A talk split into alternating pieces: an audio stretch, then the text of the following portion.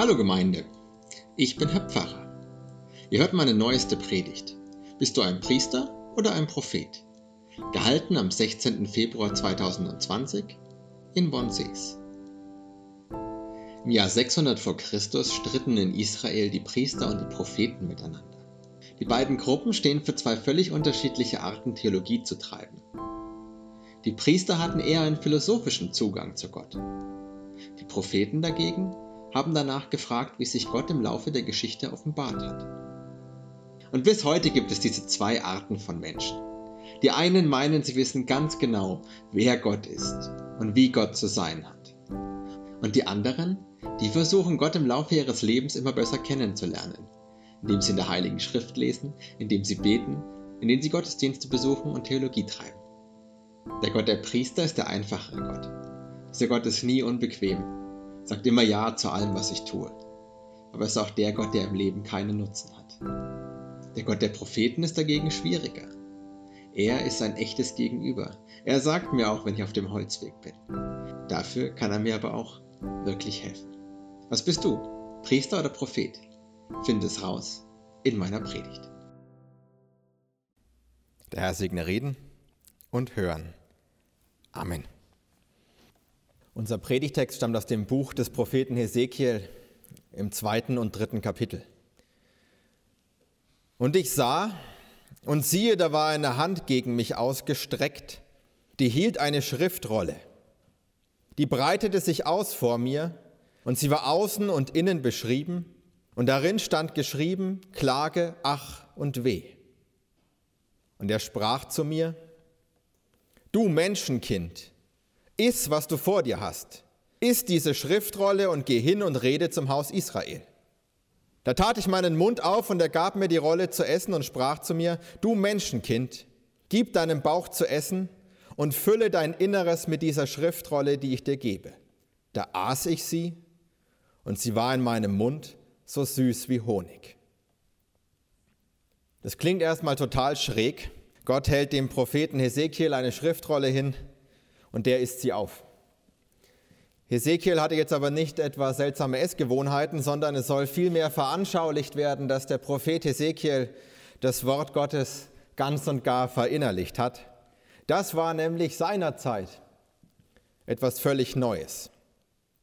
Gegen Ende des 7. Jahrhunderts vor Christus ist das babylonische Reich zur Großmacht aufgestiegen und Berühmte Könige wie Nabopolassar und Nebukadnezar beanspruchten jetzt den gesamten alten Orient für sich, also das Gebiet, das heute Iran, Syrien, Irak, arabische Halbinsel, Ägypten sind. Und die Babylonier verlangten natürlich auch von den Israeliten, sich zu unterwerfen. Also ist in Jerusalem heftig diskutiert worden, soll man sich in die Abhängigkeit der Babylonier begeben? Das wäre der sicherste Weg gewesen. Für die Israeliten hätte sich wenig geändert. Sie hätten ihren König behalten, sie hätten ihr Königreich behalten, aber wären eben auch Untertanen der Babylonier gewesen. Oder soll man sich gegen die Babylonier stellen? Das war hochriskant, weil ein Krieg quasi nicht zu gewinnen gewesen wäre. Aber hätte man es geschafft, hätte man es geschafft, wäre man selber zur Großmacht geworden. Und dieser politische Streit ist auch religiös geführt worden. Es gab damals viele Gruppen, aber zwei sind wichtig.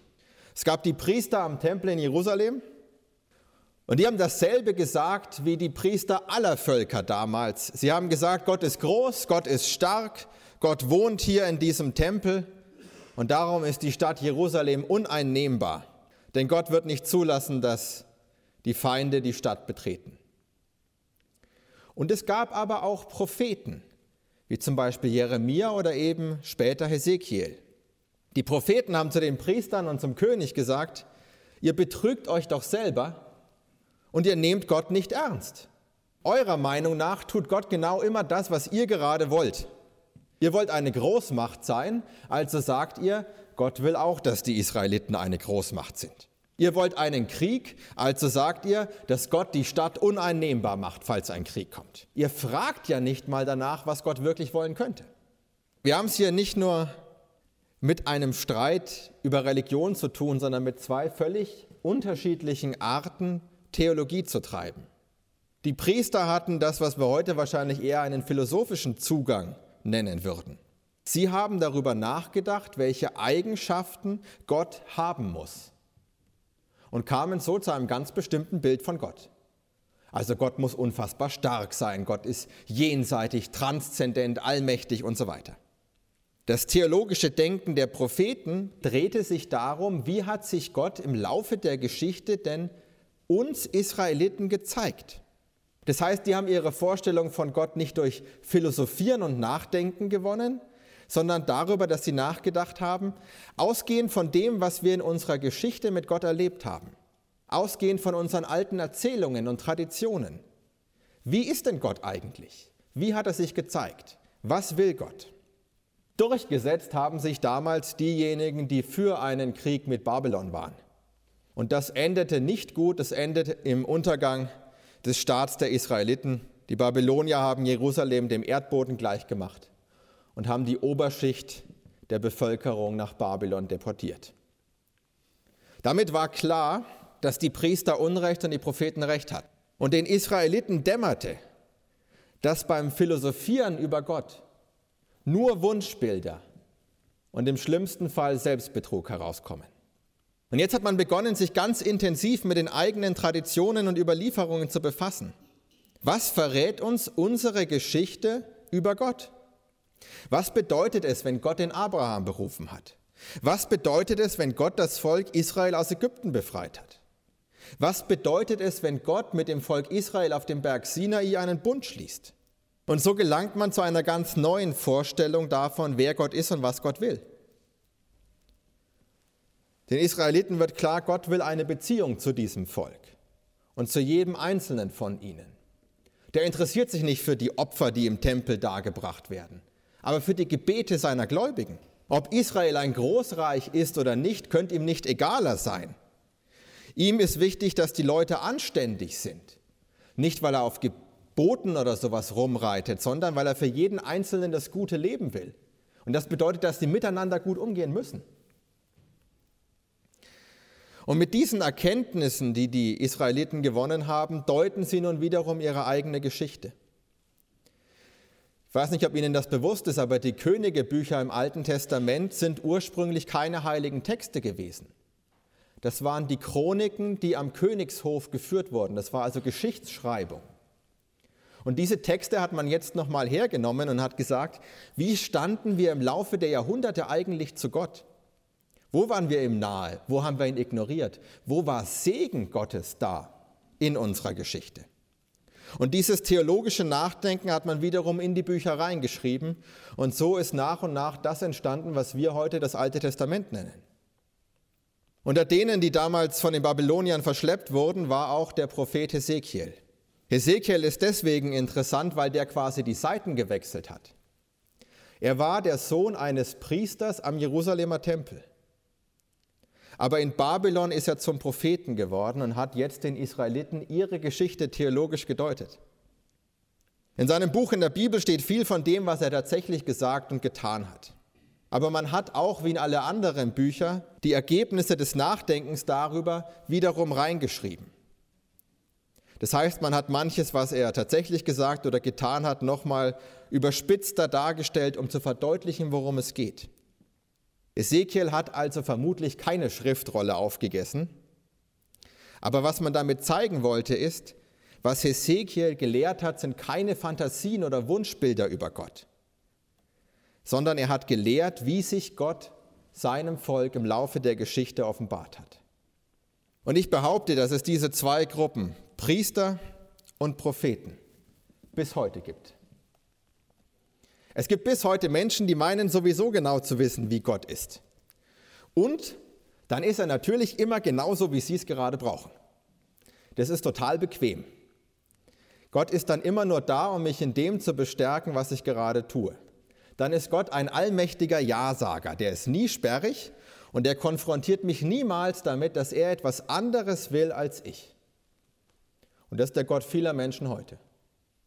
Vielleicht sogar der meisten. Es ist der Gott der Esoterik.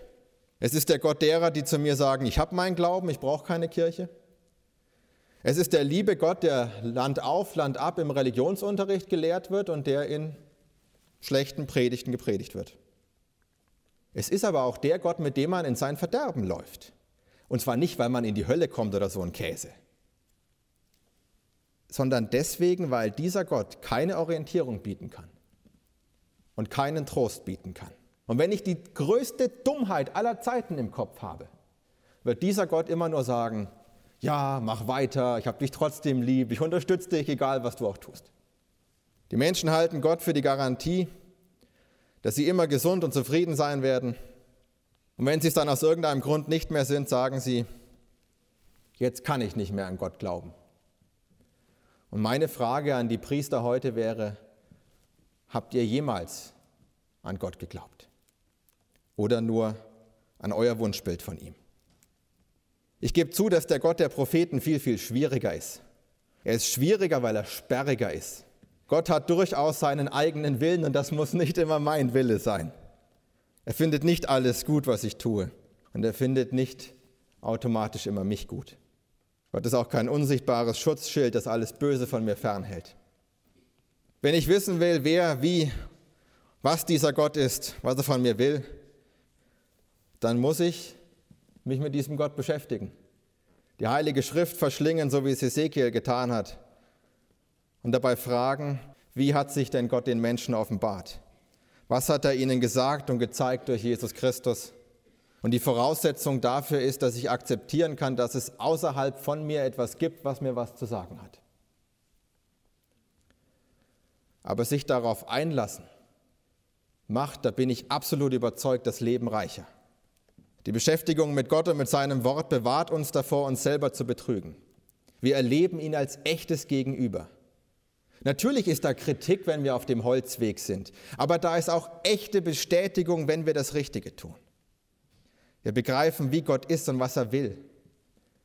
Er ist keiner, der als theoretische Größe anerkannt werden will, sondern der eine Beziehung zu uns sucht. Und je mehr Beispiele für sein Wirken wir aus der Bibel kennen, umso mehr fallen uns Parallelen in unserem eigenen Leben auf. Und dann sagt man, ha, ja, der ist ja da in meinem Leben und ich habe es vielleicht bisher gar nicht gesehen. Oder mein Leben war irgendwie wirr und durcheinander, aber im Rückblick erkenne ich, dass da Führung da war. Die Menschen, die mir begegnet sind, sind mir nicht zufällig begegnet. Entweder hatten die einen Auftrag für mich oder ich einen Auftrag für sie. Ich habe um Kraft gebeten und ich habe sie bekommen. Je mehr man sich darauf einlässt, umso weniger theoretisch wird das Ganze und umso lebendiger wird die Beziehung zu ihm. Es gibt Dinge, die kann man sich nicht selber sagen. Ich weiß nicht, ob Ihnen das schon passiert ist. Mir passiert es immer wieder. Man kann tausendfach über etwas nachgrübeln. Aber wenn man mit seinem Latein am Ende ist, dann wird es durch noch mehr Nachdenken nicht besser. Und dann braucht es Input von außen. Lesen in der Schrift, ein Gespräch mit einem anderen Christen. Plötzlich zeigt sich mir was oder ich verstehe was, was schon immer da war, aber ich wäre von alleine einfach nicht draufgekommen. Liebe Präparanten und Konformanten, für euch wird die Konfirmation eine Grundsatzentscheidung sein, jedenfalls dann, wenn ihr sie ernst nehmt. Wollt ihr als Priester oder als Prophet durchs Leben gehen? Habt ihr euer Bild von Gott im Kopf oder nehmt ihr Gott als Gegenüber ernst? Als eine Person, die man kennenlernen muss, entdecken muss und verstehen lernen muss, wie jede andere auch.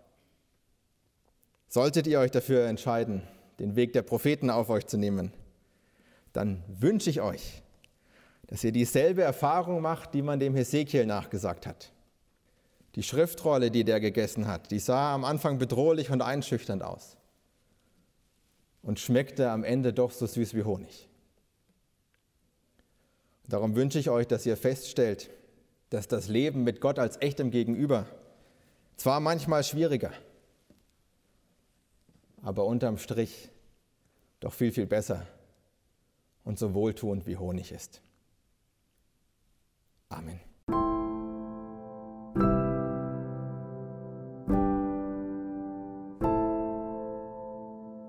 Wenn du dich jetzt ertappt fühlst und bisher eher als Priester durchs Leben gegangen bist, dann ist das nicht schlimm. Es ist nie zu spät, Prophet zu werden. Nimm dir die Bibel und lies. Geh in den Gottesdienst, hör dir die Predigt an. Bete. Versuch Gott immer mehr kennenzulernen. Ich verspreche dir, du wirst merken, dass er in deinem Leben schon ganz oft da war und du es bisher vielleicht nur nicht gemerkt hast.